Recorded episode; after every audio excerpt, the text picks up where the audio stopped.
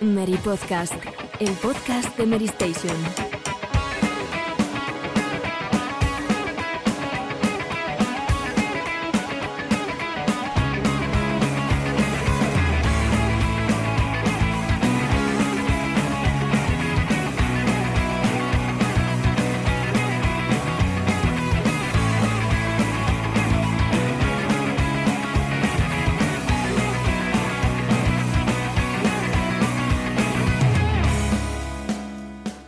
Hola, muy buenas a todos, bienvenidos una semana más al Mary Podcast, octavo programa de la temporada y primero dentro de, ya si lo podemos decir, la nueva, o mejor dicho, la actual generación de consolas.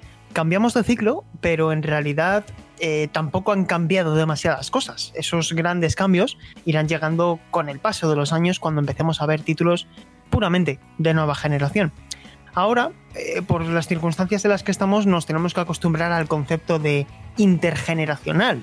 Pero eso tampoco es necesariamente malo y también nos está permitiendo ver de lo que es capaz la nueva generación con esas versiones optimizadas, mejoradas y sobre todo algo en lo que creo que todos estaremos de acuerdo, lo placentero que es saber que hay títulos que cumplen con la promesa del, del 4K60, aunque sea dinámico, pero, pero lo es.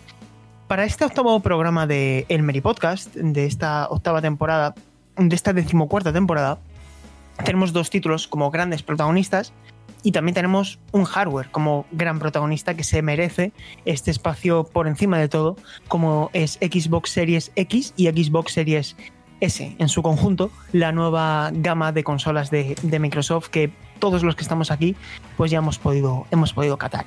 Y en lo que a videojuegos se refiere, ya lo podéis ver en el título de, este programa, Assassin's Creed Valhalla, al que todos hemos podido jugar y que vamos a, a, dedicar unos cuantos minutos para que tanto Borja, que se ha encargado del análisis del título en Meristation, como el resto de compañeros a los que voy a dar paso, pues hablemos un poquito de lo que nos ha parecido esta, digamos, tercera iteración de la saga más rolera de la licencia de Ubisoft. Y también dedicaremos unos minutos a Marvel's Spider-Man Miles Morales, que nos ha gustado mucho y que por supuesto pues nos gustaría contaros con más profundidad que nos ha parecido.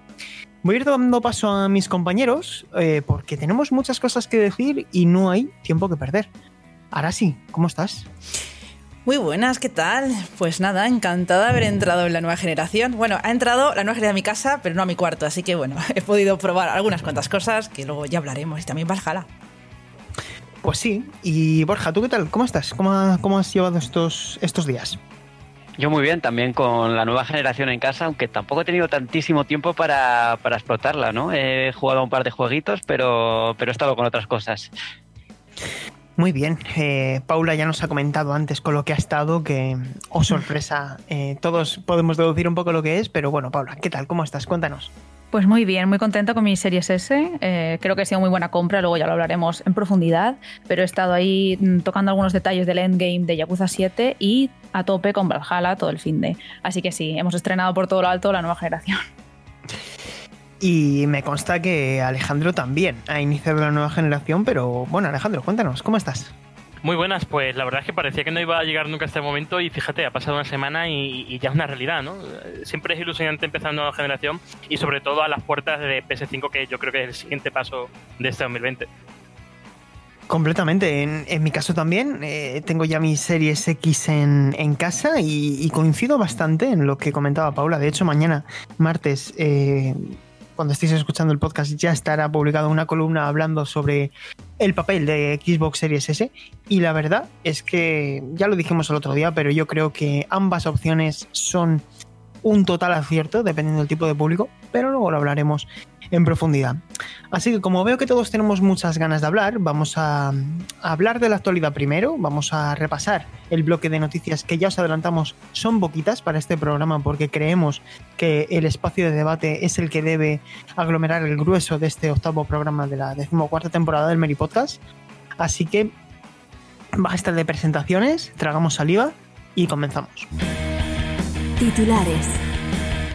Pues comenzamos el bloque de actualidad eh, mandando un mensaje de, de, esperanza. Porque, bueno, tanto Sony como Microsoft en sendos comunicados, en diferentes eh, informes oficiales, han indicado que eh, para todos los principales mercados pues trabajan para disponer de más unidades de cara a, esta jornada navideña. Eh, Alejandro, em, ¿cómo, ¿cómo ves la situación? Porque al fin y al cabo certezas no hay ninguna, es decir, no hay ninguna certeza de que Em, vayamos a tener consolas a final de año, pero sí sabemos que el compromiso de tanto Sony como Microsoft, especialmente esta primera, que esta primera sí que, eh, pues bueno, por, por, por, fuentes que hemos podido acceder nosotros también, eh, nos dicen que sí que hay esa voluntad por tener más consolas aquí, pero ¿tú ves con optimismo esta situación? Es, es, difícil, pero ya de por sí encima tenemos la situación del coronavirus, que eso también va a afectar a los procesos de producción y a los procesos de distribución. Y ahora mismo me es difícil dilucidar qué puede pasar. Lo que está claro es que yo creo que PS5 va a ir un poco más corta que Series X, sobre todo por el tema de eh, haber llegado un poquitín, un poquitín más pronto. Eh, PS5 ha dicho que el día 1 en tienda no va a haber. No sé, tengo la sensación de que si quieres entrar a la nueva generación este 2020 a lo mejor esa opción de Xbox Series S, que hay todavía stock en, las principales cadenas de, España, creo que esa es una opción interesante, sobre todo de cara a saltar a X años vista. Sí. Sí, no sé chicos si vosotros eh, tenéis algún conocido que haya tratado de hacerse con una Xbox o con una PlayStation 5, me, da lo mismo, están las dos agotadísimas y no han podido y, y, a lo mejor pues tienen ese interés, ¿no? Por decir, oye, pues de cara al Black Friday o de cara a Navidades, pues me gustaría meter una de las nuevas consolas en. Yo tengo información de última hora, Sergio. Eh, Amazon ha mandado un correo diciendo que habrá stock de PS5 el día 19 a la una. O sea, van a haber palos para conseguir. Pues, viene la PS5. Pues ahora sí, eh, y, esto incito en directo, la magia del directo. Te voy a pedir por favor que me remitas esa información a mi correo porque eso es noticia y tenemos que, delegar eso. Así que pásamelo a mi correo luego. así, lo estaba viendo por redes también. Sí, seguro que por redes habrán compartido mil enlaces y, bueno, y capturas.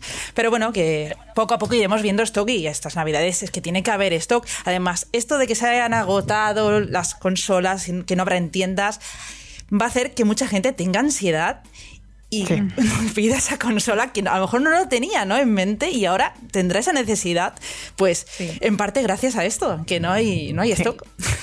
a, mí me da, a mí me da que va a ser más complicado conseguir una Xbox Series X, ¿eh? Me da la impresión, ¿eh? ¿Tú crees?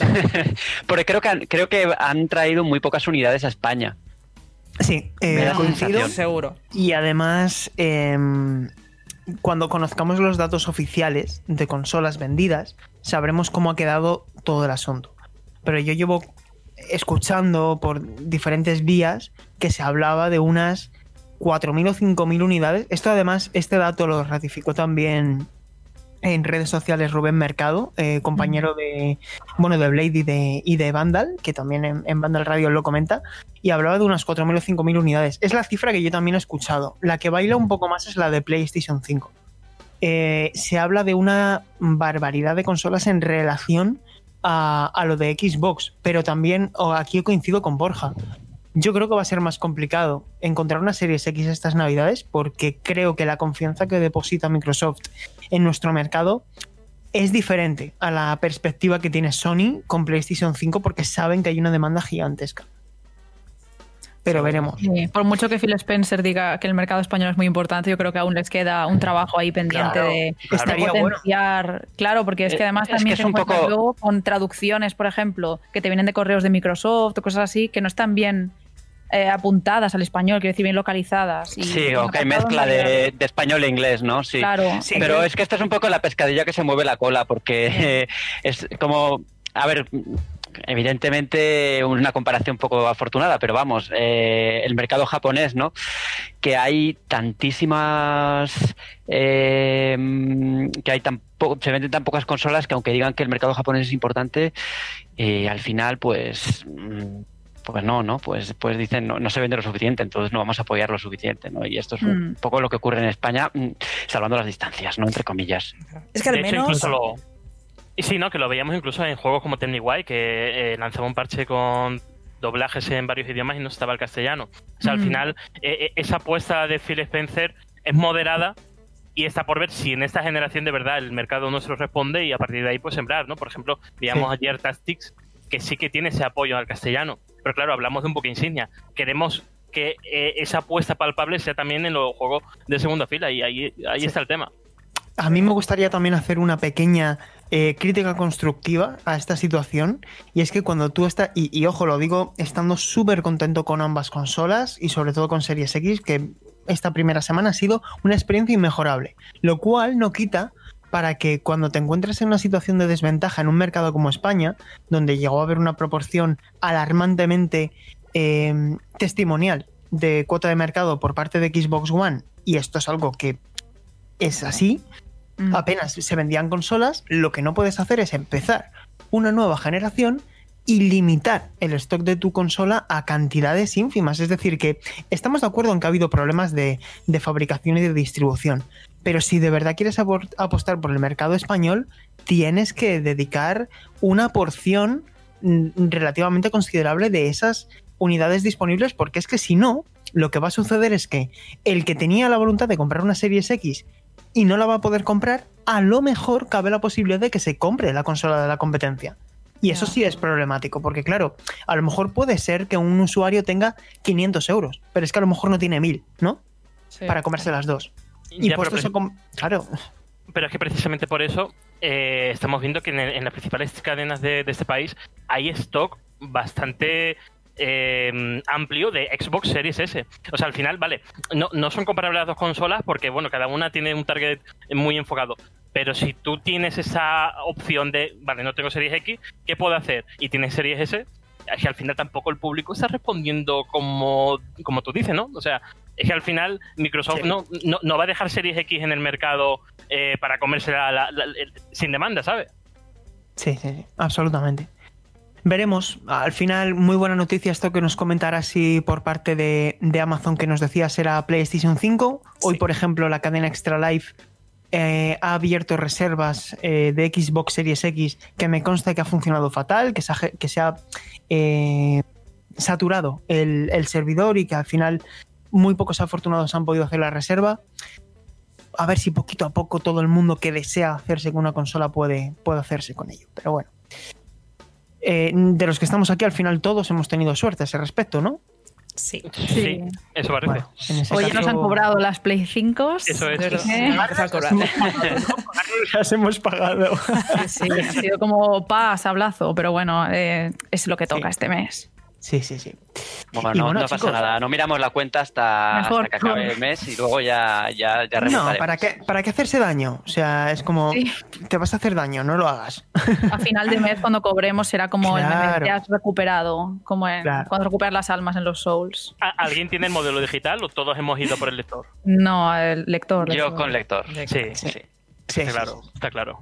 Somos, Mm. somos puristas en ese sentido. Sí. Lo que sí que es una alternativa, un incentivo solamente digital es PlayStation Plus Collection. Y creo que esta información, que a lo mejor no, no ha trascendido lo suficiente, pero creo que esto sí que puede ser lo típico de que aparece en un FAQ, ¿no? De esto de, de preguntas frecuentes.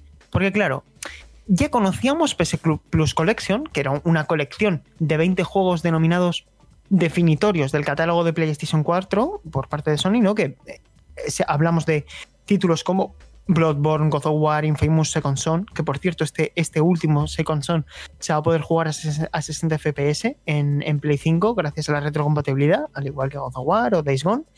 Eh, The Last Guardian, Uncharted 4, Batman Arkham City, Persona 5, Resident Evil 7. Bueno, una colección bastante interesante que los jugadores de PlayStation 5 van a poder descargar eh, y jugar sin límite siempre y cuando sean suscriptores de PlayStation Plus. ¿Cuál era la letra pequeña de esto? Pues que claro, tú podías descargar esta colección de 20 juegos de PS4 si tenías una PlayStation 5. ¿Cuál es la cosa? Que si tienes también una PlayStation 4, cuando enciendes tu PlayStation 4, después de haber reclamado esos juegos en una PlayStation 5, y siento la, que esto sea tan lioso, pues aparecen en tu biblioteca y por lo tanto puedes disfrutar de esos juegos también en una PlayStation 4 porque naturalmente son juegos de PlayStation 4. ¿Esto por qué puede ser interesante? ¿Por qué traigo- traemos esto a este programa? Porque cabe la posibilidad de que haya gente que no se vaya o no pueda comprarse una PlayStation 5 estas navidades y sí que quiera tener estos juegos en su colección de PlayStation 4. Hay una solución legal que aquí nadie puede poner ninguna pega, que es que, oye, le digas esto a un amigo, ¿no? Entras a la cuenta y le dices, oye, ¿me puedes reclamar estos juegos para tenerlos por si acaso se quitan? No sé, yo esto creo que no está mal, esta picaresca, ¿no? En cualquier caso, si tienes una PlayStation 4 y una PlayStation 5, puedes jugar a los juegos de PS Plus Collection. No sí, si o- imaginad, por ejemplo, que tenéis ambas consolas y no vivís en vuestro, bueno, con vuestra familia, por ejemplo, y en Navidad Claro. decís, no me voy a llevar la Play 5 a mi casa porque pesa muchísimo y me voy a dejar la espalda, pues me llevo la Play 4 y puedo jugar a mi colección pues en remoto. Eh, Sí. Son cositas así que compartir cuentas o hacer este truco así que puede servir y la verdad es que es muy útil. Quiero decir que aquí al final, que nadie confunda esto, no estás vulnerando No. em, ni mucho menos PlayStation Plus, porque al final para hacer esto necesitas ser PlayStation Plus y necesitas tener una PlayStation 5. Y en el caso de que todavía no la tengas, puedes optar por esa solución. O imagínate, yo me voy a comprar la PS5 en marzo. eh, pero quiero asegurarme que estos juegos no los voy a perder. Oye, tú estás pagando religiosamente la suscripción. Aquí nadie te puede decir nada, ¿no? No es lo típico de, mm, yo qué sé. Quiero decir que, que es un poco complicado criticar esto, ¿no? Y, y aparte, Sergio, que es que no hay picaresca alguna, que es que al final forma parte del sistema de compartir en familia que hay tanto en PlayStation 4 como en PlayStation 5, que en PlayStation 4 si tú quieres te juntas con un amigo y compartís Plus y aquí Santa Pascua, ¿sabes? Que al final es algo totalmente legal y sin ningún tipo de vacío. Ya, ya. Yo también lo veo así, pero bueno, ya sabéis que a veces hay gente que dice, pues esto no se debería hacer saber, ¿no? Y yo creo que en este caso no estás haciendo daño a nadie, teniendo en cuenta que estás eh, siendo suscriptor, miembro fiel a un servicio de membresía, ¿no? Pero bueno, eh, en cualquier caso, ¿qué valoración hacéis de los PS Plus Collection? ¿Tenéis alguno que, que tengáis ganas de descargar en cuanto tengáis vuestra PS5 en casa y digáis, oye, pues me apetece jugarlo? Creo que Yo en creo mi que- caso... Sí, Didi Borja. No, no, no, yo solo quería puntualizar que creo que este es un servicio muy orientado sobre todo a la gente que no ha tenido PlayStation 4 porque, Sí. bueno, es verdad que juegos third party, pero lo que es el núcleo de los juegos de PlayStation de PlayStation 4, pues la mayoría de gente que ha tenido una PlayStation 4 ya, ya se los ha jugado, ¿no? Eh, ahora bien, sí, claro, si eres nuevo en, en PlayStation, pues tienes ahí un- la opción de jugar a grandísimos juegos de la generación, ¿no? Yo creo que ahí es, eh, es un buen punto de partida. Yo lo llamaría un buen punto de partida. Además, chicos, eh, sí, mira, eh, Alejandro, antes de darte paso, es que en, en Resetera hay un hilo súper interesante donde la gente, como la consola ya está a la venta en Estados Unidos, digamos que está recogiendo qué títulos tienen mejoras y qué tipo de mejoras en caso de haberlas. Y me parece súper interesante que juegos como Days Gone, Infamous Second Son, God of War, eh, The Last Guardian o... mm, ¿qué- ¿Cuál más de PlayStation Studios? Bueno, est- estos de momento se juegan a 60 FPS y la experiencia, por lo visto, mejora mucho respecto a cómo se disfrutaron originalmente en, en PlayStation Eh, 4 o, o eh, Monster Hunter World. Menos de Last Guardian, ¿no? Porque al ser la edición digital ya con el parche puesto, Eso es. Cierto, eh, cierto, creo que se juega a 30 porque está bloqueado. cierto. Y Bloodborne también porque tenía el, el- el- eh, la tasa de frames la tenía bloqueada a 30 y por lo tanto se sigue jugando a 30 y esto huele a que va a haber una remasterización, pero esto evidentemente es especulación. Pero, pero es que también este servicio también, eh, ya no solamente para gente nueva, pa- para gente, yo, yo me pongo en mi caso, eh, jugué a The Last Guardian en una PS4 original, no tengo la mejor imagen del juego porque iba tal como iba, Sí. pero es que ahora tengo la oportunidad de jugarlo con músculo, que aunque esté bloqueado, voy a poder gozarlo tal como quiso el técnico y al final eh, es una forma de redescubrir unos clásicos que son parte de los que han definido esta generación, ¿no? Que no es poco. Estoy de acuerdo. En mi caso, mm, Infamous Second Son. Es que lo tengo claro. He visto un gameplay en, en YouTube a 60 FPS y el juego se ve de maravilla. Es que además, por Mm. lo visto, también mejora ligeramente algún aspecto artístico.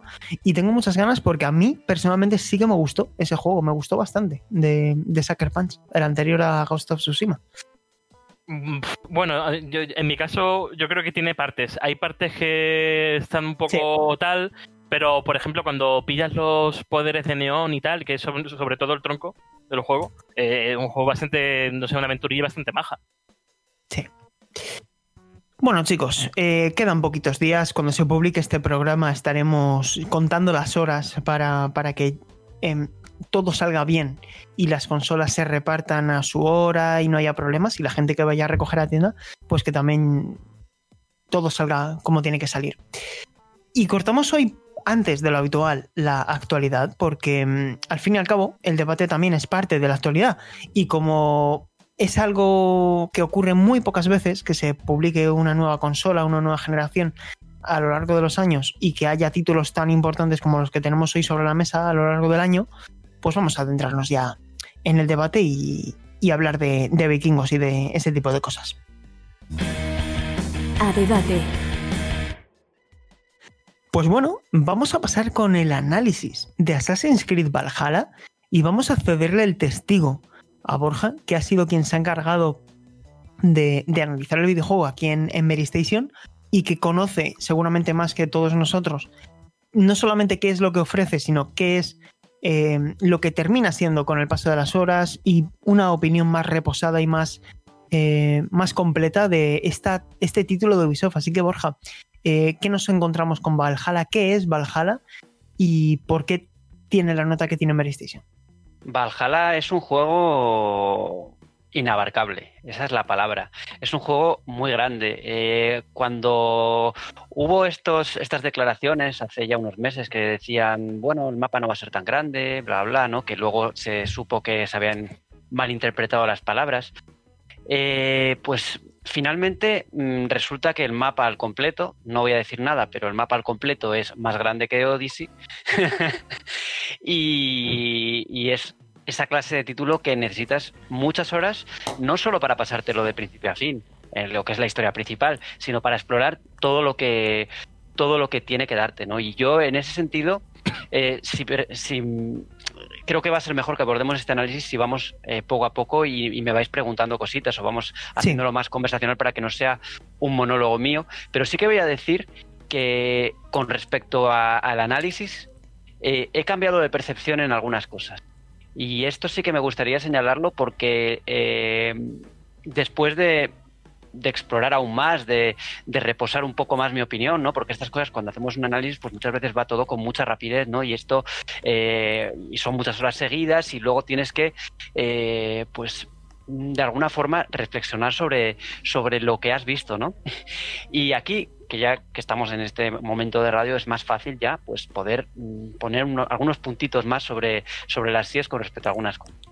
Así que si, si, os parece, me vais comentando alguna cosita y yo voy y vamos ahí tejiendo un poco lo que, lo que es Assassin's Creed Valhalla, si mejora Odyssey, si es más de lo mismo, etcétera, etcétera. Sí, eh, mira, comienzo con una pregunta porque además, como todos ya lo hemos podido estamos jugándolo. A mí me llamó mucho la atención cuando fuimos hablando durante el proceso de análisis que me comentabas una serie de aspectos que yo me atrevería a calificar de mejoras en el sistema de progresión del personaje, ¿no? Que, en un título tan largo como este, pues también al final yo creo que a la larga puede favorecer en, en, la calidad de experiencia de, esa, de, este título, ¿no? ¿Y qué nos puedes decir del sistema de, de progresión y, y en qué, concretamente, en qué cambia?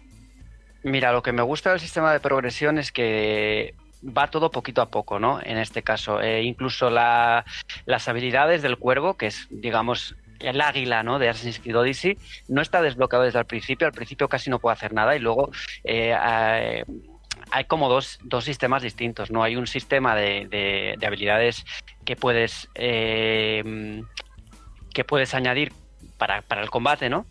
Que puedes asignar en las ranuras, ¿no? Tienes para de larga distancia y de corta distancia, parecido a como teníamos en Odyssey, pero eso se resuelve a través de, sobre todo, de, unos libros de poder que encuentras en el mundo, ¿no? Y que también pues tienes que explorar.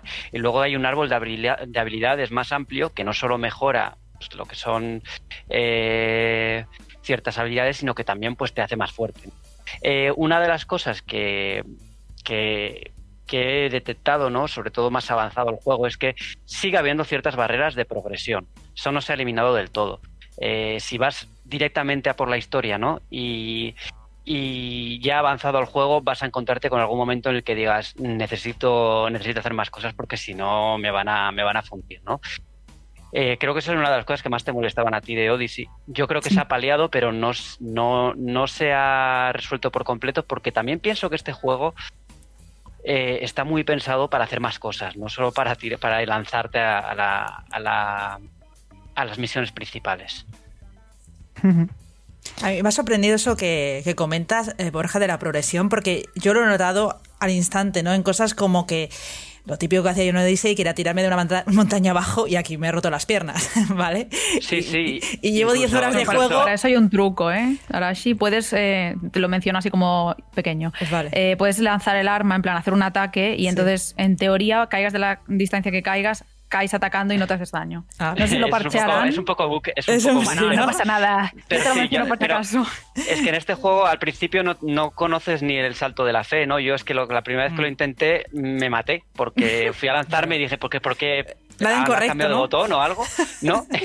y luego te, lo, luego te lo enseñan, ¿no? Y es que una de las, ya aprovechando esto, sí que quiero comentar que una de las cosas que más, más me ha gustado de este Assassin's Creed Valhalla es que ha recuperado el lore, ha recuperado mm, un poquito más el tono de lo que eran los asesinos, ¿no? Porque ya tenemos a varios personajes que los ves y dices, vale, estos son asesinos aunque todavía se llamen la orden de los de los Mm. Y uno de cultos, ¿no? Eh, con el trabajo de doblaje con nuestro compañero Es Juan Arenas. Juan Arenas, Mm. efectivamente. Grande, Juan Arenas.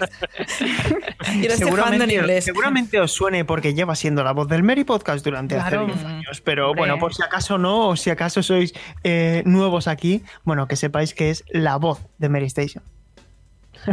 sí, sí, sí, sí. Pues eso me ha gustado y la, la- la recuperación pues del sigilo social, la recuperación de la hoja oculta como tal, eh, están bien implementadas. Lo que pasa es que tiene el problema de todos los Assassin's Creed desde el primero, que la inteligencia artificial pues es muy mejorable. ¿no?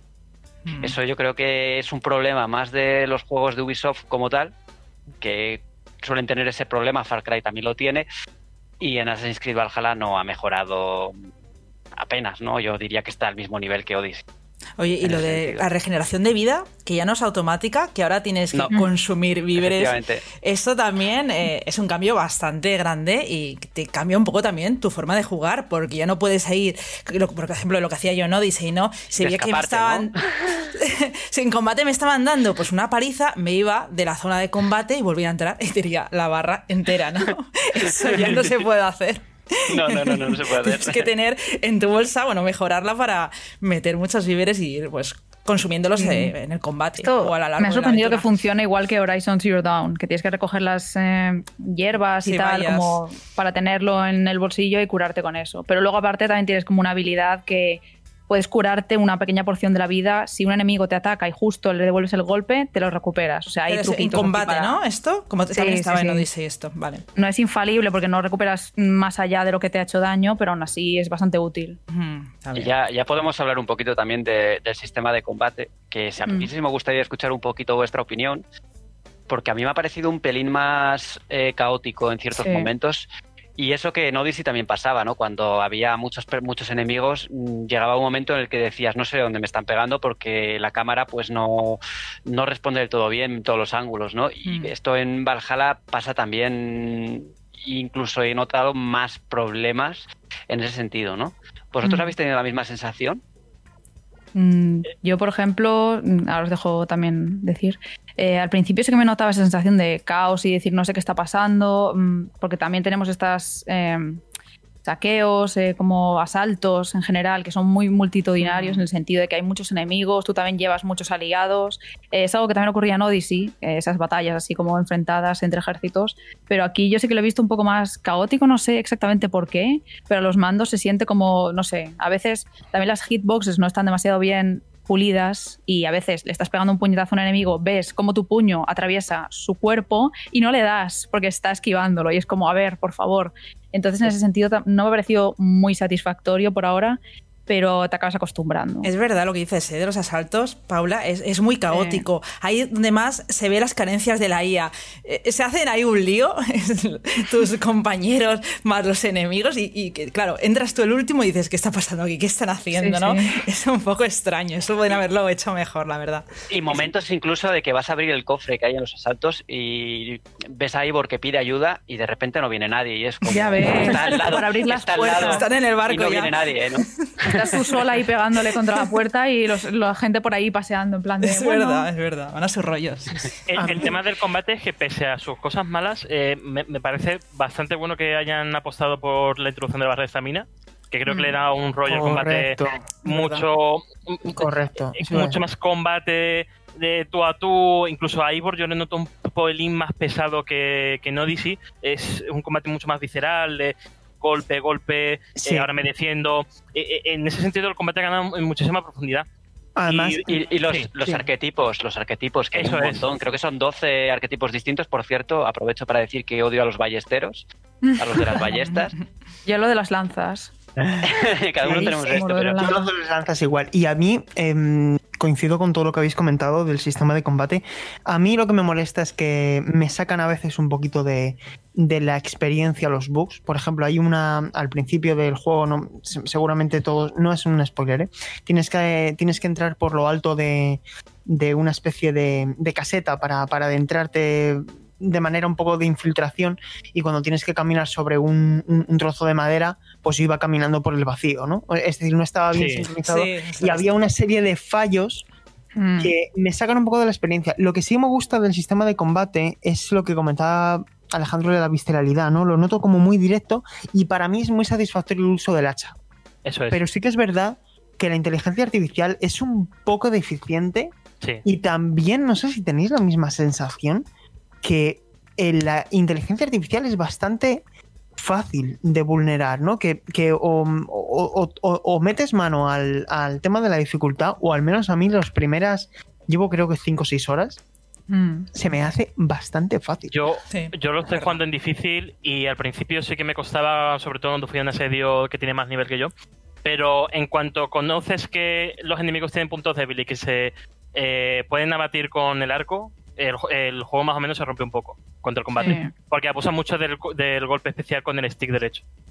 Pero hasta ese sí- momento, bueno. Lo que sí que me está costando es el sigilo. No sé si es que lo estoy haciendo mal y voy con demasiado el espíritu de vikingo a saco, pero me cuesta, por ejemplo, entrar en una ciudad en la que tengo una misión pendiente y dirigirme, por ejemplo, a la taberna sin matar a todo el pueblo porque me han detectado y luego te van viniendo todos ahí y no puedes parar. Y no sé, en ese sentido me está costando por mucho que haya esas mecánicas que sí que sé que están pendientes de ponerte la capa, mezclarte con la gente, sentarte en un banco, tal, coger un borracho que te acompañe para distraer a los guardias. Sé que están, pero mm, no sé, me cuesta, me detectan enseguida y tal. Entonces, Eh, Yo sé que he llegado a cogerle un poco el puntito, ¿eh? A, Sí. al sigilo, a, a pesar de que, lo- de que todos los problemas pues van ligados un poco con la inteligencia artificial y con que a veces claro. eh, es difícil encontrar huecos, ¿no? Que digas, mira, eh, me meto por aquí y me meto por esta, por estas plantas y no me van a ver, ¿no? Pero, pero sí, eh, yo creo que es un poco acostumbrarte y Mm. tener un poco en cuenta que, que, que la inteligencia artificial no funciona demasiado bien y que a veces pues van a, va a jugarte malas pasadas y que si te pillan pues te toca coger el hacha y reventar cabezas. Sí. Pero eh, eso ocurre sobre todo cuando estás haciendo el sigilo con la capa. Cuando haces el sigilo Mm. normal de agachado, funciona más o menos bien, pero es cierto que la detección funciona solamente en área visual. Yo, por ejemplo, Sí. eh, también cabe resaltar el tema de que la dificultad se puede ajustar diferente al sigilo, que me parece un Mm. punto bastante a favor del juego. Eh, yo lo he puesto, por ejemplo, en difícil y en, en la capa, desde lejos te detectan, pero casi el momento. Y Ya, ya. Y dices, pero ¿no? si llevo la capa puesta, ¿qué pasa? Sí, y es como no- que al final tienes que. No, tienes que acostumbrarte tú a lo a cómo está configurado el juego, ¿no? A cómo lo que te dicen. Sí, sí, sí, te pones la capa y no te van a detectar. Es como, no. Sé que me van a ver mm, desde lejos, además. Es verdad, las configuraciones esas de, de dificultad están muy bien, porque también había una eh, que era relacionada con lo de resaltar objetos, que ponía resaltarlos todos de kilómetros a la redonda, más cercanos, Mm. está, está bien. Yo, yo suelo utilizarlo sobre todo para lo que es, pues en este caso, víveres, ¿no? Pues me interesa tenerlos cerca y tal. Y es también un poco relacionado también con lo que decíais de, de la ave, ¿no? El ave que te acompaña que desde el principio no está la opción esa de que, que detecta enseguida los objetos, ¿no? Claro, yo decía, ¿qué está pasando aquí, no? Y ahora que lo ha dicho Sí. Borja, que se va mejorando. Eso a mí me ha gustado mucho que no sea todo tan evidente, tan Ubisoft, ¿no? De cuando digo esto no me gustaría que sonara en tono peyorativo, quiero decir que a veces eh, sabías siempre que tenías que ir de A a B y ahora creo, tengo la sensación de que esto lo sabrá decir Borja mejor, que hay un mayor énfasis orgánico por la experimentación del escenario. Sin ¿no? duda. Una, antes cuando hemos empezado a hablar un poco de- del análisis, he dicho que en algunas cosas, en una cosita me iba a retractar entre comillas. Y una de las cosas que con el tiempo me han ido gustando más han sido las misiones secundarias, porque yo comenté en el análisis que bueno, que me parecían que eran misiones divertidas, pero poco más. Y volviendo a la comparación con, con Assassin's Creed Odyssey, eh, me he dado cuenta que en Assassin's Creed Odyssey pues siempre eran iguales, ¿no? Tú ibas a hacer una misión y acababas en una fortaleza mm, recogiendo o salvando a alguien o buscando un objeto X. Pero aquí las misiones secundarias no es, son, divers, son pequeñas, son divertidas, pero sí que tienen como un enfoque distinto, ¿no? Cada una te ofrece algo pues diferente. Sí, Y eso- yo, yo- A la larga me, me- me ha gustado a la larga. Y eso lo puse como punto negativo en el análisis y ahora probablemente no lo pondría, mira. Y, y son muy ligeras también. Sí, son, son eventos, yo los llamaría eventos de- del mundo. Porque Bueno, te se llaman así, de hecho. Sí, ¿no? Eh, Te acercas a una zona, sí. pues, te- bueno, escuchas un diálogo, te acercas, puedes hablar con alguno de esos NPCs y te encarga una misión. Por ejemplo, a mí me han dicho hace nada, eh, oye, ¿puedes buscarme el peine que se me ha caído, caído dentro del lago? Y bueno, pues. eh, Sí, he ya la ¿no? hice. Es divertida esta. Y a mí me recuerda eh, en esto y en otras cosas a Red Dead Redemption 2. Yo creo que toma mucha inspiración de ese juego. Eh, también hay lo del poblado, esos juegos que te encuentras, ¿no? Esos juegos de mesa, este tipo de eventos. Yo creo que han tomado mucha inspiración de ese juego. Totalmente. pero- Eso, El asentamiento es un poco parecido, pero el concepto. Sí. Yo, yo lo que he notado de los eventos de mundo es, bueno, por lo menos la que he hecho, que han sido 6 o 7, no me aportan tanto como me aportaban en Odyssey. O sea, Ya, claro, eso, eso es lo que a mí no me gustaba y lo que comenté un poco en el análisis, Mm. que eran, eran misiones divertidas, a veces tontitas así, pero que no, no te aportaban nada para el personaje, ¿no? Decías, Mm. pues vale, me quedo igual, o sea, puedo hacerlo y ya está.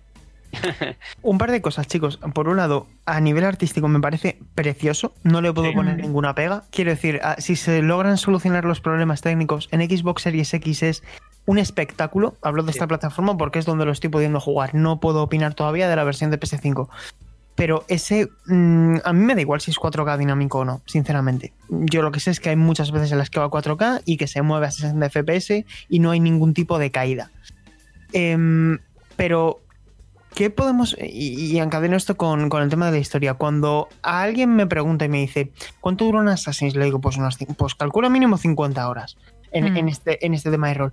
Claro, ¿está a la altura la historia del juego, Borja? ¿Cómo crees que se va desarrollando? ¿Cómo ves, eh, evidentemente sin entrar en destripes argumentales, pero cómo va creciendo el componente narrativo del título? Yo te diré que creo que este Assassin's Creed Valhalla está mejor escrito que los dos anteriores. Ah, Eh, Vale.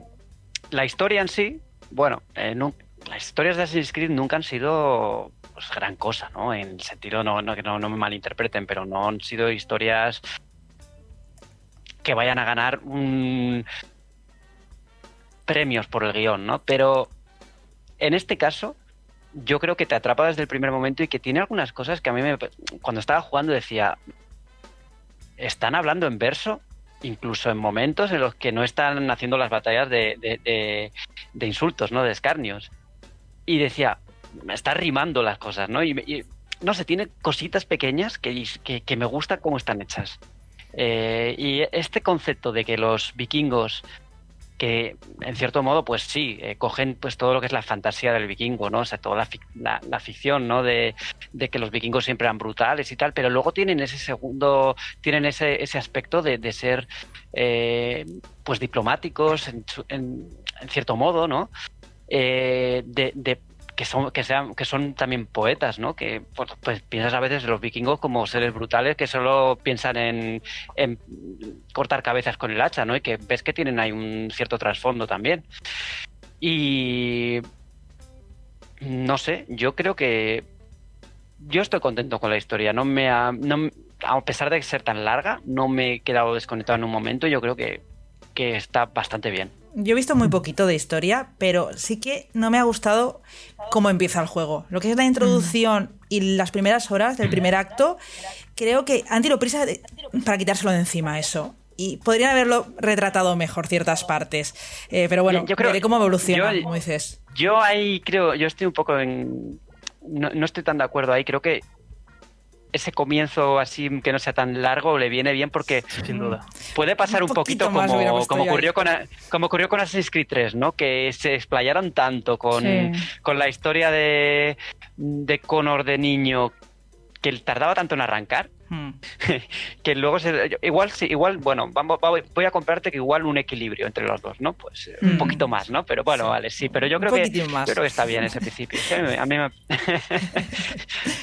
a mí no me chirrió por así decirlo Hmm.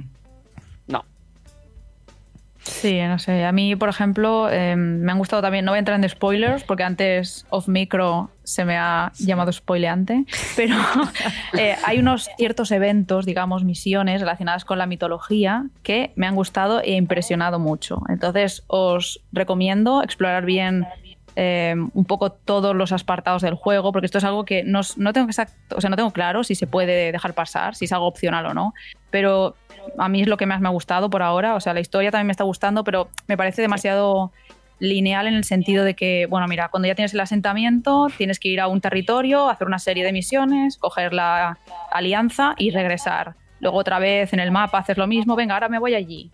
Y esto me ha parecido demasiado, tal vez, mmm, encorsetado, en el sentido de que, no sé, tienes el mapa, sabes que tienes mucho por delante todavía, y por mucho que cada misión y línea de misiones, digamos, sea original eh, en ella misma, al final es un, no sé, una estructura muy similar entre ellas, ¿sabes? Sientes que es demasiado poco sorprendente. Entonces luego te meten eso de la mitología, es como, wow, te quedas con la boca abierta literalmente con los escenarios y en general las sorpresas que te esperan.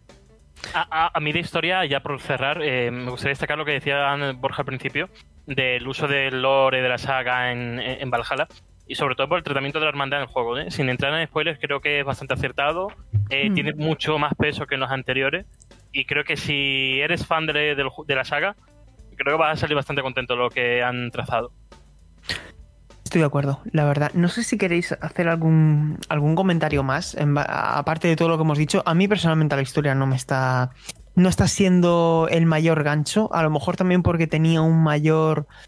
Eh, no sé, un mayor arraigo con, con, la figura de Cassandra, que me, que me pareció un personaje que me pareció un personaje que sabía llevar la carga de la historia por sí sola, ¿no?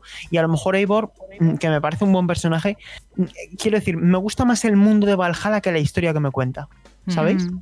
De todas formas, sí. dale un poco de tiempo a, claro, por supuesto, a desarrollarse, que es una historia no, muy larga. Claro, no quiero, no quiero hacer ningún tipo de, de comentario tampoco muy concluyente porque evidentemente me queda mucho y aquí el que, el que lo ha terminado es, es eres tú, Borja, así que eh, veremos qué tal, pero bueno, Borja, ¿la nota que le has puesto a Mary Station cuál es? 8,6. 8,6. Y que le he puesto. A... Sí. Sí, en, en, relación a Odyssey y a Origins, yo a Odyssey y a Origins les puse un 9. Eh, lo, le he bajado unos décimas porque creo que la fórmula en cierto sentido pues sigue siendo la misma sin grandísimas mm. cambios no pero todos los muchos de los cambios que se han hecho son acertados es un poco es un equilibrio un poco difícil no mm. pues he pensado yeah. mucho en el tema de la nota en, en, si hubiese estado bien darle un poquito más un poquito menos ¿no? pero pero bueno eso es lo que ha quedado y es la sensación que yo tuve y ahí está ahí está puede ser continuista pero la jugabilidad es muy buena yo me lo paso bomba sí, explorando sí, Noruega y, y, una sensación cuando subes arriba de una montaña eh, desbloqueas un punto ahí de, de, de, salvado. Es muy bonito el juego. Aunque es que la, la exploración ha mejorado por... también, ¿eh? Sí. sí. Es que han, sido, han, han hecho unos, una serie de cambios que le sientan bien al, al conjunto de la fórmula. Y por eso, aunque no haya nada que sea revolucionario como tal, ¿no? Porque es que desde Ori de Origins a Odyssey sí que hubo cambios profundos mm, en la fórmula. Sí. Pero hubo cambios profundos. Pero este lo, lo maneja de otra forma y yo, yo soy de los que piensan que Valhalla es tan bueno como Odyssey. No, no voy a. No, que tenga mejor me, nota más baja este año no quiere decir que, que, sea peor juego, ¿no? Pero que no me ha sorprendido tanto como evidentemente sí. me sorprendió Odyssey en su.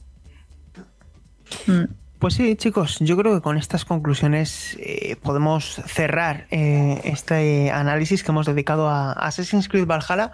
Un título que, bueno, nos sirve también para encadenar con lo siguiente que vamos a comentar porque está disponible para todos los que os lo estéis preguntando en Xbox One, PlayStation 4, PC, Google Stadia, Xbox Series X o S y, y PlayStation 5, ¿no?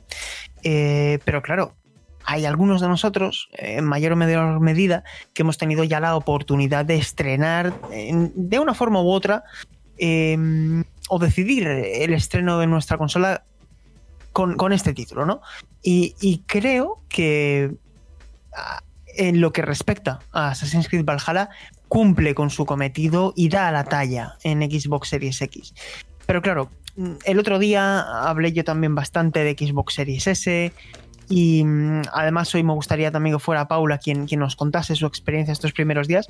Pero vamos a comenzar por la, por la hermana mayor. Ahora sí, ¿cómo han sido tus primeras eh, tus primeros días. ¿Qué es lo que te gustaría destacar de Xbox Series X y por qué eh, te confirmas o te ratificas en tu bueno en tu acto de haber haber comprado el lanzamiento de esta consola? Bueno, yo lo que más he notado, por supuesto, son los tiempos de carga.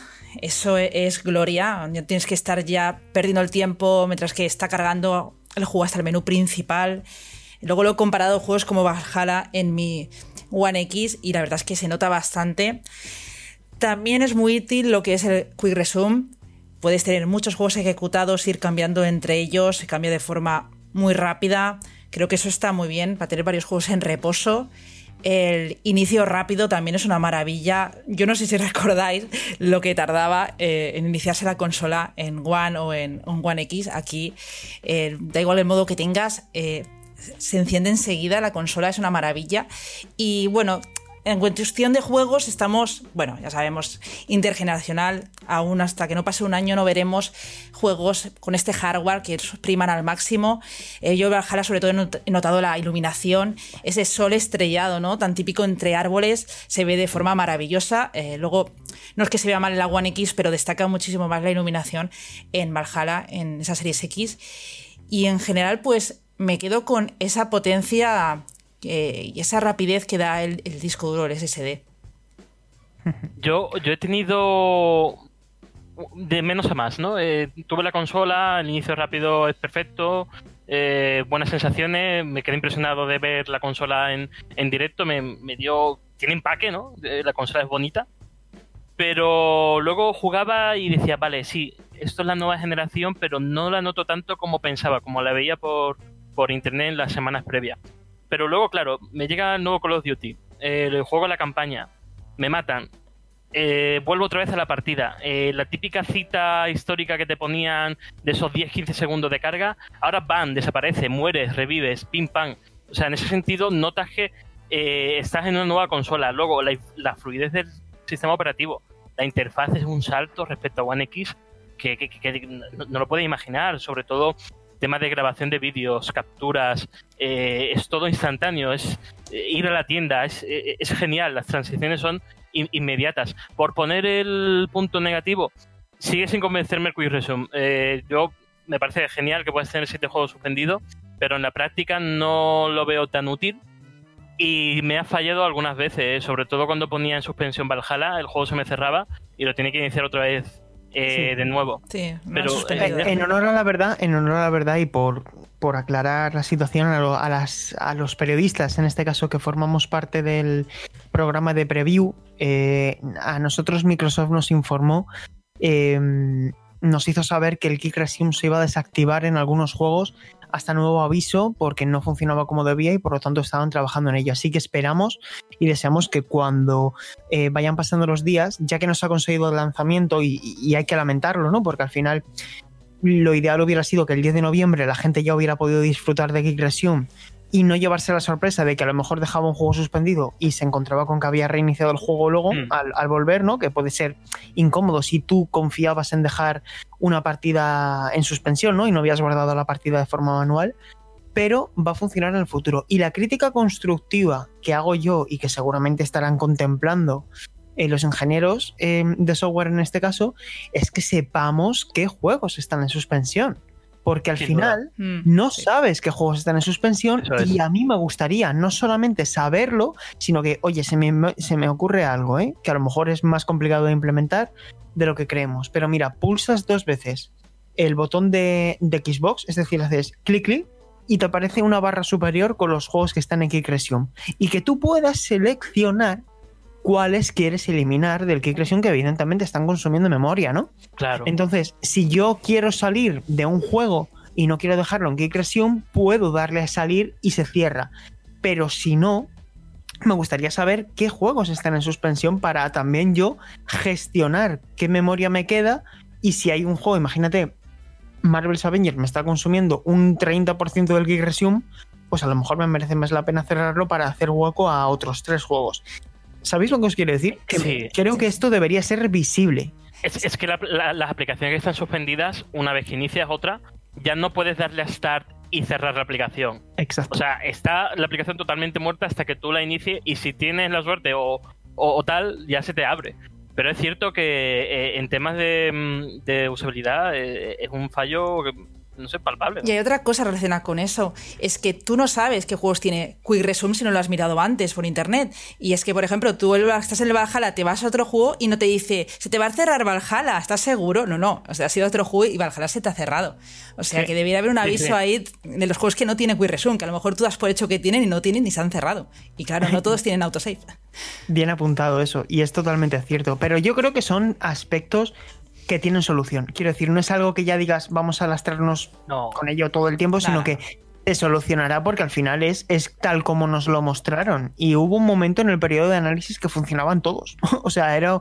de hecho, el vídeo que podéis ver en el canal de Mary, de tanto Salva como el mío, ya lo pudisteis ver, la prueba del Geek que era una pasada. Podías llegar a tener hasta 12 juegos en suspensión pero hay juegos como por ejemplo Forza Horizon 4, que llegó a tener el Resume, que yo durante este fin de semana no he podido disfrutarlo. Así que mm, esperemos que, se solucione. Eh, Borja, ¿qué, qué, destacarías de estos primeros días con la, con la máquina? ¿Qué destacaría de estos primeros días con la máquina? Pues, principalmente lo que ya se hemos comentado un poquito, ¿no? La rapidez con la que carga todo, ¿no? Yo tenía una Xbox One normal y la diferencia es abismal en todos los aspectos, claro. Eh, lo que pasa es que no he tenido todavía tiempo para, ponerme de verdad a, trastear. He jugado a varios juegos, eh, pero muy de forma muy salteada y tengo que necesito un fin de semana en el que no tener nada para, para de verdad empezar, ¿no? Porque además ahora llega también PlayStation 5 y voy a estar no sé cómo voy a estar. No sé qué voy a jugar a mucho o a poco o a nada al final, porque estas son las ansias, ¿no? Las ansias de, tenerlo todo el primer día que luego llegan y dices... No sé cómo voy a estar. es una buena descripción. Sí, sí, pero pero las, sensaciones que he tenido, mira, una de las cosas que más me ha gustado, que creo que no lo hemos comentado, es el hecho de poder tener la aplicación de Xbox en el móvil y poder instalar, encender, a controlar directamente la, consola desde el teléfono móvil, ¿no? Eso de estar en la calle y decir, pues bueno, pues ahora me voy a instalar este juego y cuando vuelva ya estará. Mm. Pues me parece genial y, una, y es un poco el futuro para mí. Y funciona incluso con juegos que no tienes en tu poder. Sí, sí, sí. Lo cual también es de agradecer. Sí, sí, sí, sí. Y bueno, Paula, eh, porque claro, hemos hablado mucho de Series X y yo creo que además ya hemos cansado a la gente de hablar de Series X porque llevamos hablando por suerte mucho tiempo y no es que no queramos hablar más de la consola, pero es que eh, todo es superlativo. Y mm. claro, con Series S parece que como que se ha quedado un poco relegada y yo soy el primero que levanta la mano y dice, oye, esto es una sorpresa, es súper potente, es súper rápida, súper silenciosa. Si te da igual el digital y el 4K, no pienses que estás mm, dejando de invertir 200 euros, sino que te estás ahorrando bastante dinero. ¿Tú qué nos puedes decir, Paula? Totalmente de acuerdo. Es que además, eh, si tienes una buena tele, que ya la propia tele tiene 4K, mm, yo no, o sea, tendría que ver al lado, me gustaría tener una televisión igual a la mía, con una Series X, con el mismo juego, para ver qué diferencias en el ojo humano, o al menos en el mío, veo. Porque yo el juego lo veo genial, el Valhalla, y hago las capturas y todo, y salen muy bien porque eh, ya te digo, al ser la tele 4K, pues ya lo reescala de alguna forma, es la HDR, está presente hmm. y, se ve genial. Y yo es que no soy, ya os digo, muy purista del 4K, de tal, porque es que tampoco lo noto mucho, sinceramente. O sea, ahora también podré hacer la comparación cuando ya llegue Play 5 a casa y, por ejemplo, el Miles Morales que lo he estado jugando estos días en Play 4, pues me lo instalo en Play 5 y ya veo yo allí la comparación cómo es realmente y en la práctica, porque al final se habla mucho de números, de sí, 4K para arriba y para abajo, pero hasta que no lo experimentas tú en primera persona, digamos, no, no puedes eh, obtener tus propias impresiones y resultados. Y en general el resumen es que me está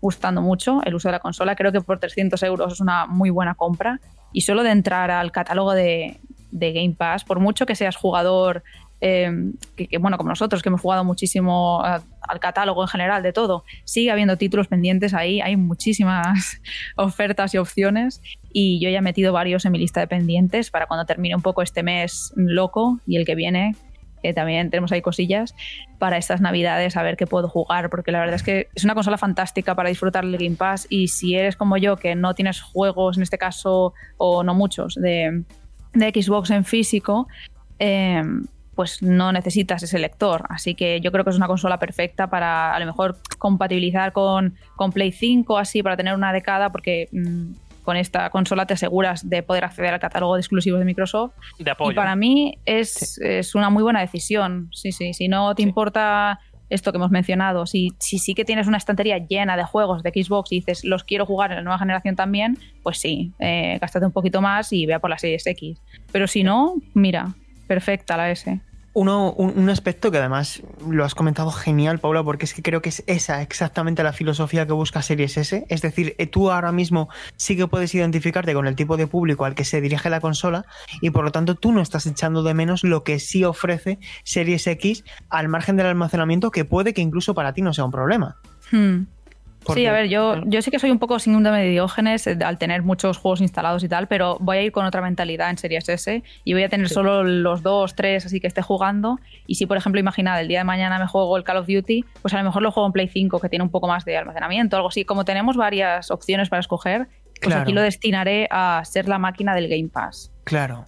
Y además, otra cosa que para mí no es baladí, por el tema de la naturaleza también que tiene Xbox Game Pass, y es que Series S me parece una máquina ideal para jugar a juegos independientes, porque cargan a toda velocidad. De verdad, Sí. es absurdo lo rápido que carga Series S.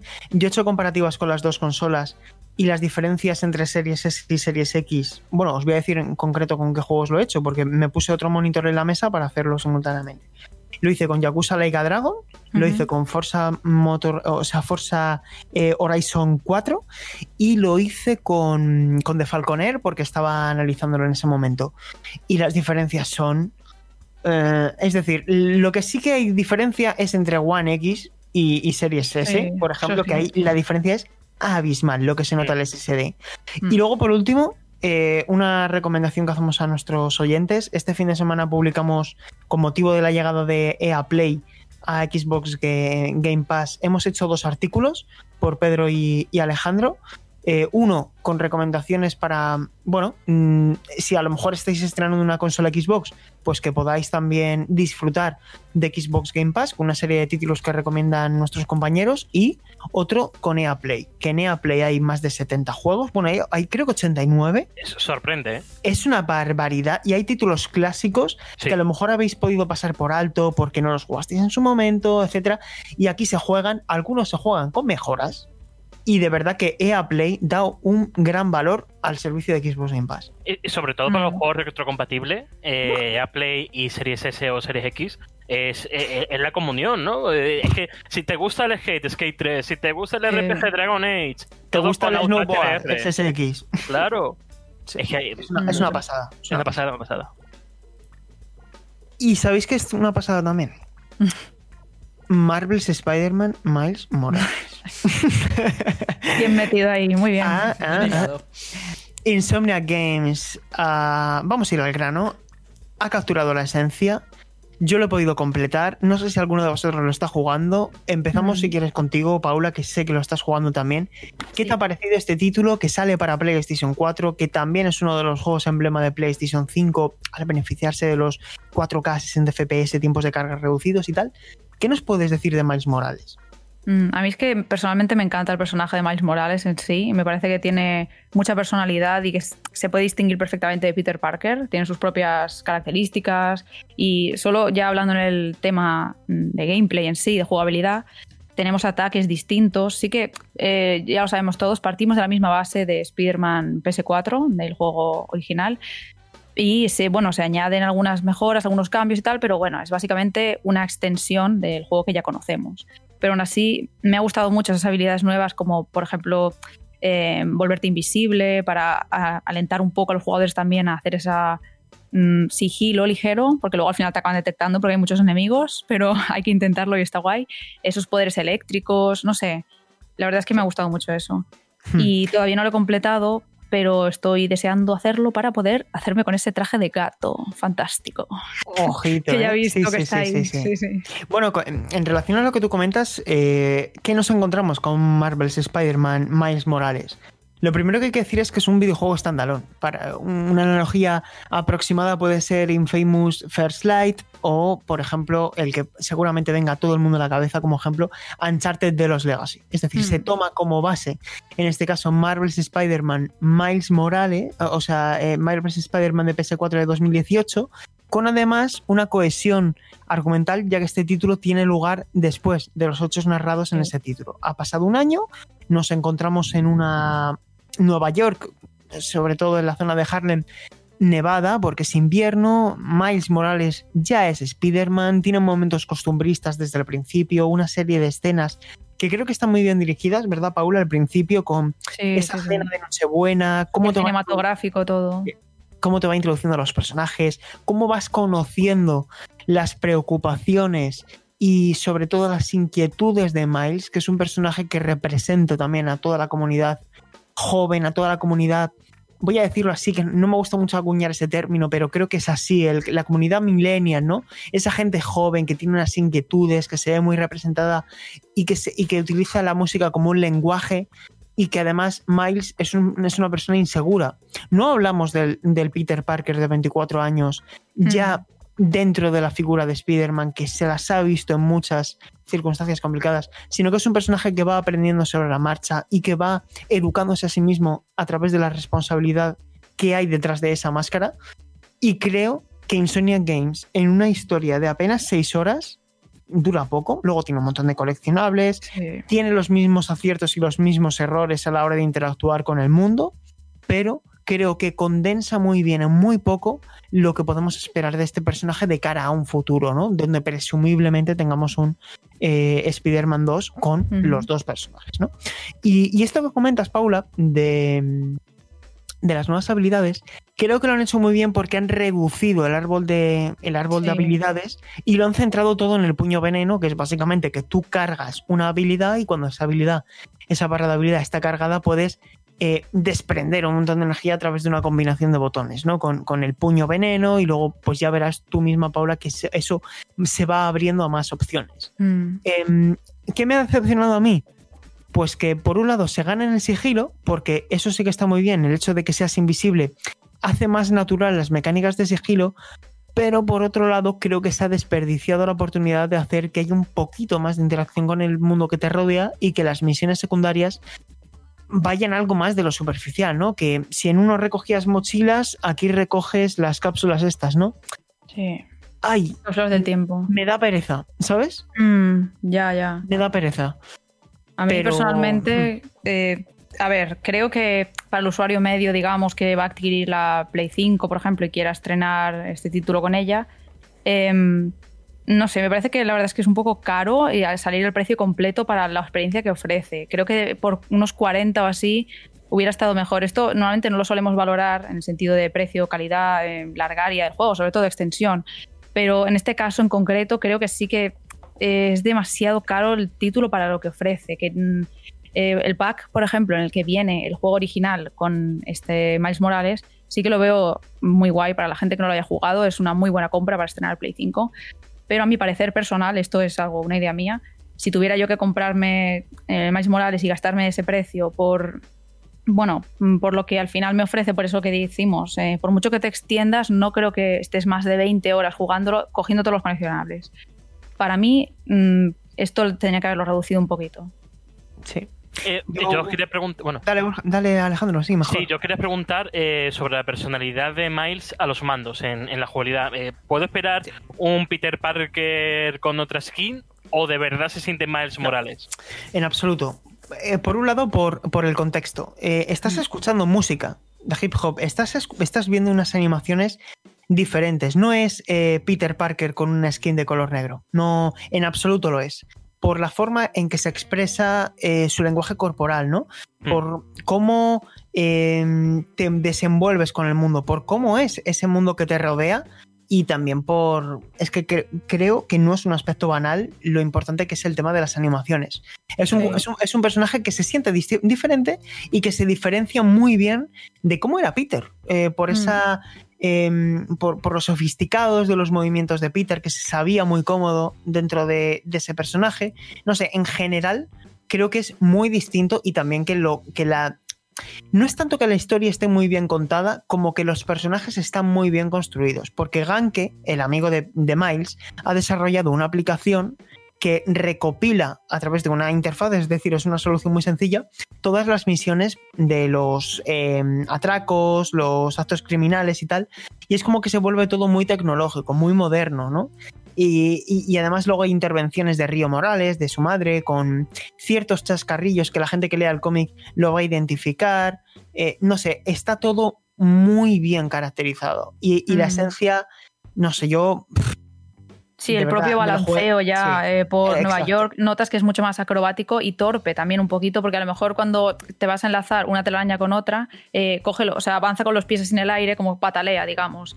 Como si se fuera a caer ese miedo que mm, Peter Parker no tiene porque lleva muchos años de, con el traje. Sí. Sí, sí, sí, sí.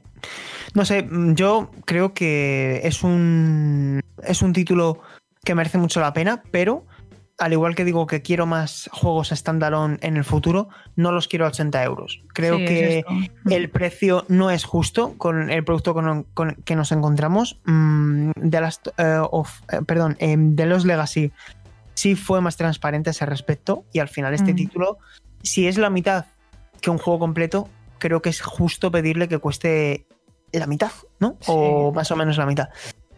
Eso es algo que también hay que contemplar y creo que es importante comentarlo. Eh, eh, Es que incluso de los Legacy llegó a, a participar en el pase de temporada de Uncharted 4.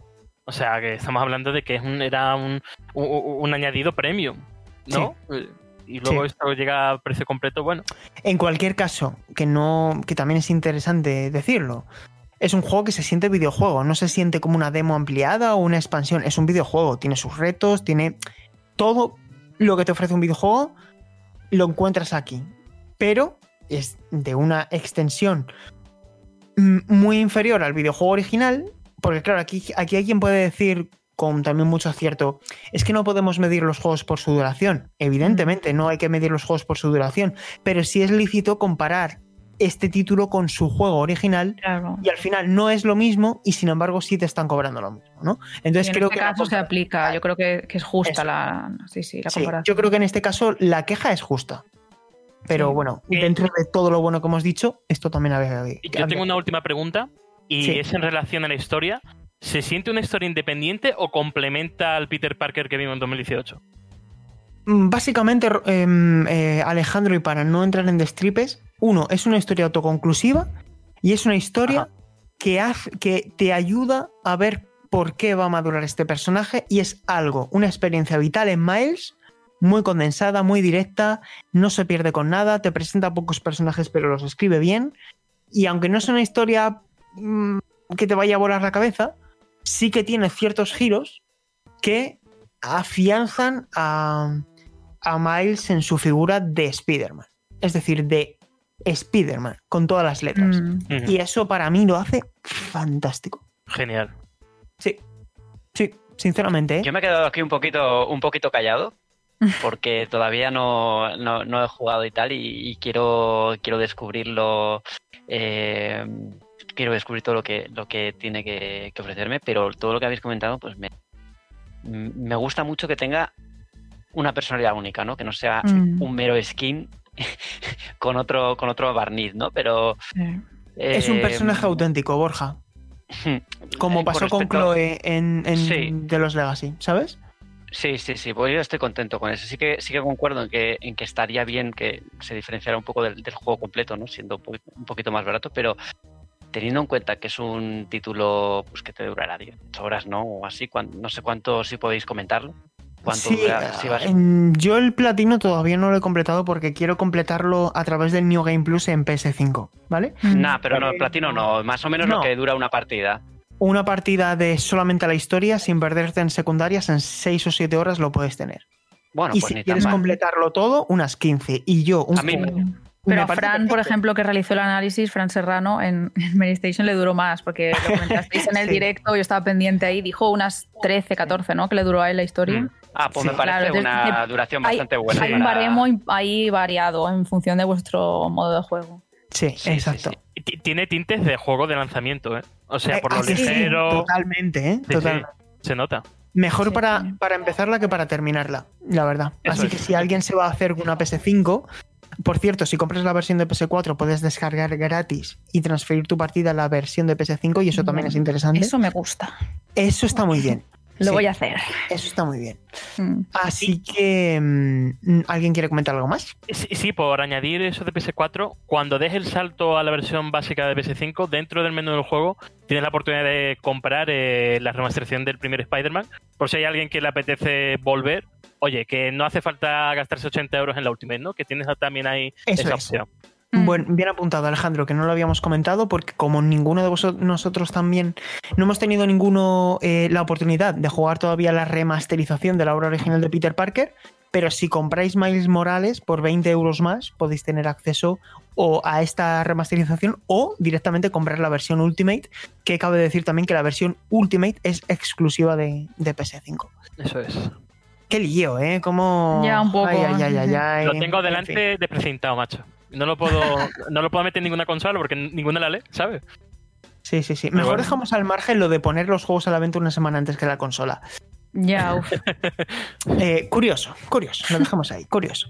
Em, en los comentarios de la semana pasada, que cabe recordar que preguntamos a la gente qué consola iban a comprar, etcétera, pues el, amigo Rafael nos comentaba que cuando la economía se lo permitiese iba a comprar una Series X, porque bueno, pues tenía una Xbox One, antes tuvo una 360, es decir, él formó parte ya del ecosistema, el ecosistema de Microsoft, y él dice que se, que, se siente más convencido por lo que le ofrece Microsoft y que al final pues está muy acertado, ¿no? Cuando dice que los juegos de lanzamiento de cada consola va a gustos, eh, que él se mueve, por ejemplo, más por FIFA, etcétera, pero que él prefiere tener sus pelis en Blu-ray 4K con la unidad de disco, ¿no? Es decir, que él va a aprovechar la unidad de disco no solo para jugar a videojuegos, sino también para reproducir películas.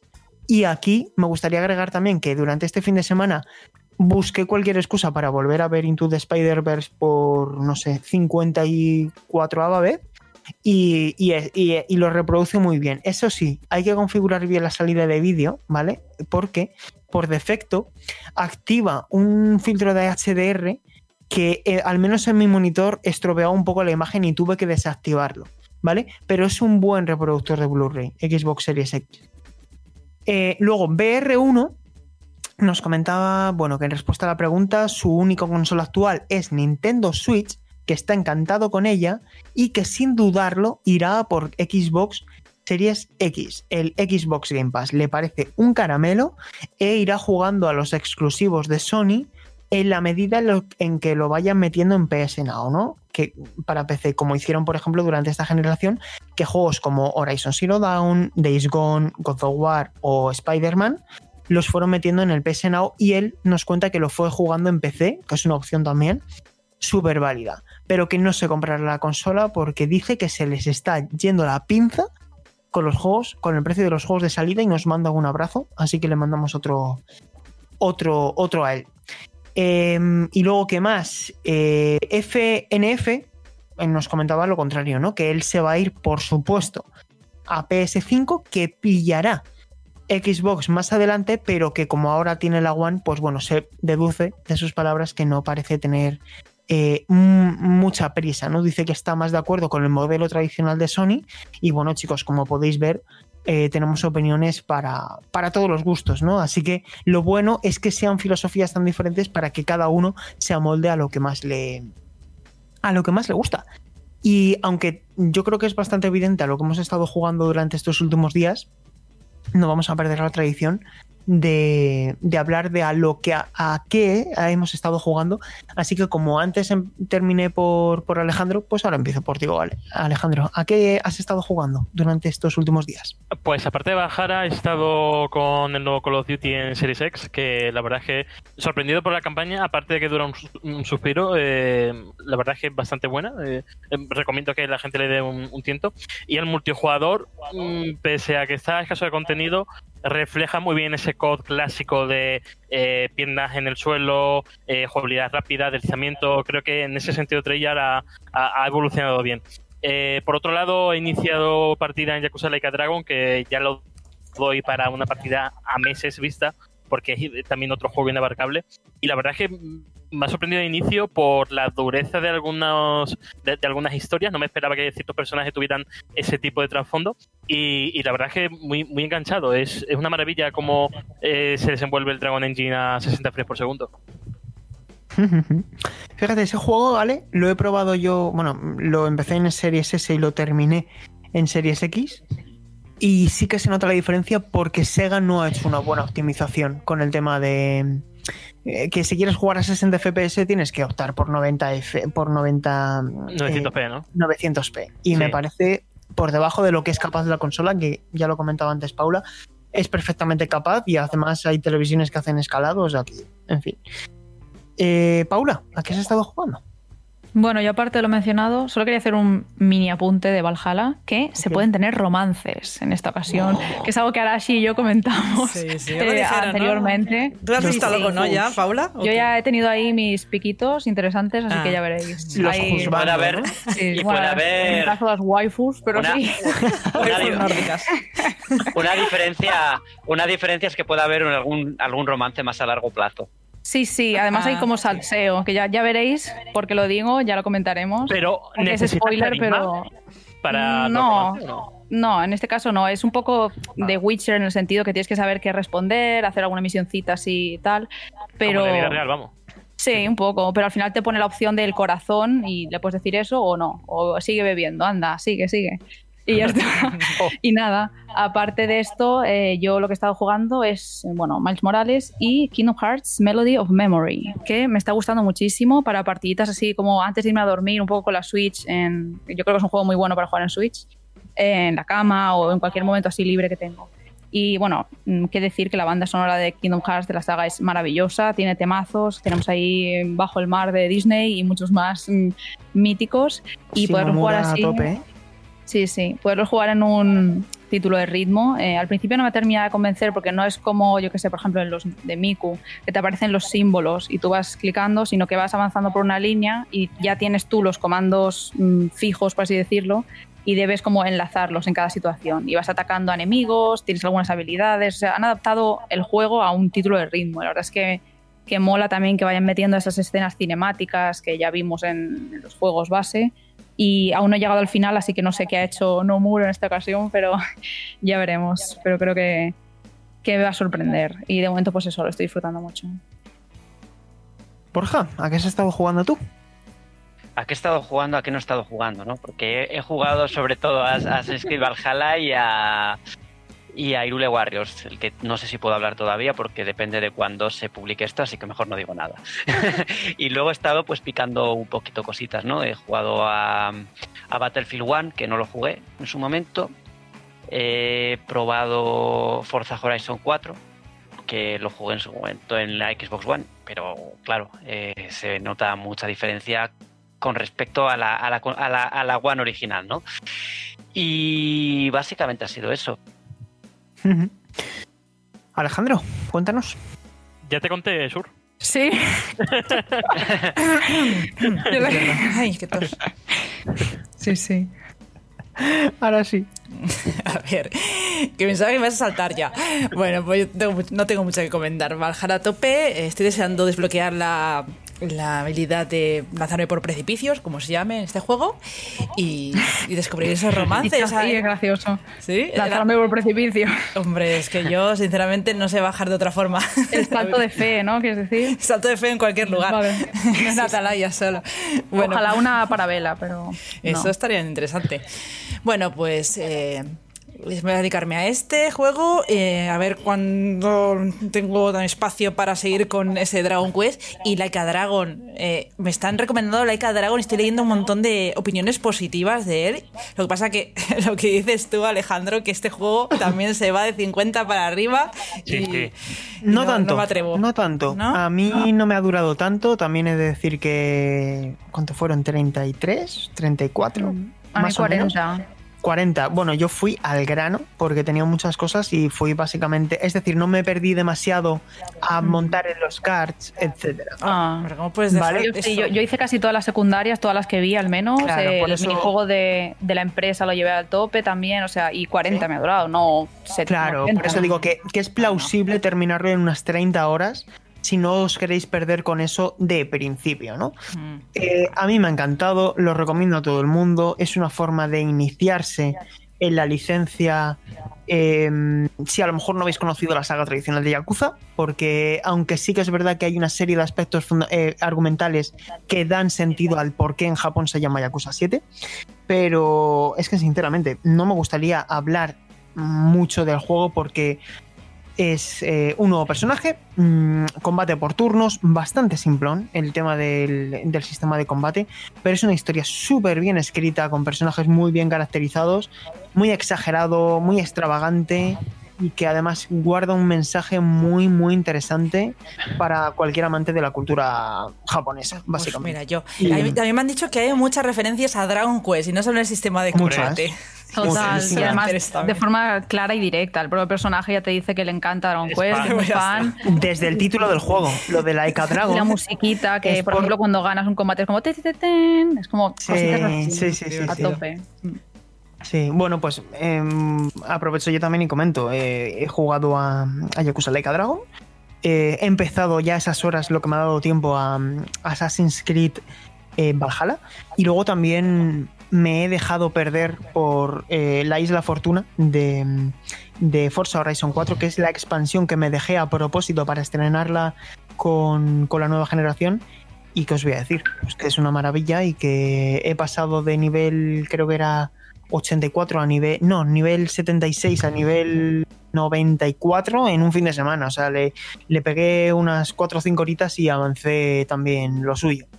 Eh, una maravilla. Forza Horizon 4 está en el Game Pass y yo de verdad podría recomendarlo otra generación entera más. Y bueno, chicos, esto es un poco lo que ha dado de sí este octavo programa de la decimocuarta temporada del, del Meri Podcast. Ha sido un programa largo, pero había muchos temas que tratar. Así que, chicos, em, voy despidiendo porque esto es todo lo que ha dado de sí. ¿Qué pregunta le mandamos a los oyentes esta semana? Ahora sí. Mm, Pues impresiones de series S o X. Y cómo Sí. lo han visto respecto a juegos. Y de ¿Y PS5. con qué juego van a, este- También van a PS5, es verdad. estrenar? Es verdad. Sí, porque PS5 ya cuando, como se pone a la venta esta semana, pues sí, me parece bien, ¿no? Que nos cuenten con qué han estrenado su consola y por qué. Bueno, ahora sí, un fuerte abrazo, muchísima salud. Nos vemos en 14 días. Igualmente. Mucho vicio, que estamos en la nueva generación. ¡Ánimo, alegría! Alegría, alegría. Paula, otro abrazo para ti. Alegría y también por un lado a ver si se relaja el trabajo, porque el otro día comentamos con un amigo que esto para nosotros es como L3, un poco. Está siendo locura de análisis, de, de todo en general. Así que a disfrutar y luego también a descansar. Pues sí, a ver si viene ya el puente de diciembre. Borja, un abrazo. Un abrazo y lo mismo digo, que el puente llegue. Es que era necesario mencionarlo. Alejandro. otro abrazo. Eh, eh, igualmente y sobre todo mucha salud, como siempre. Eso, venga chicos, un fuerte abrazo. Yo también me despido, Sergio González. Gracias a todos por escuchar el Meri Podcast. Chao, chao.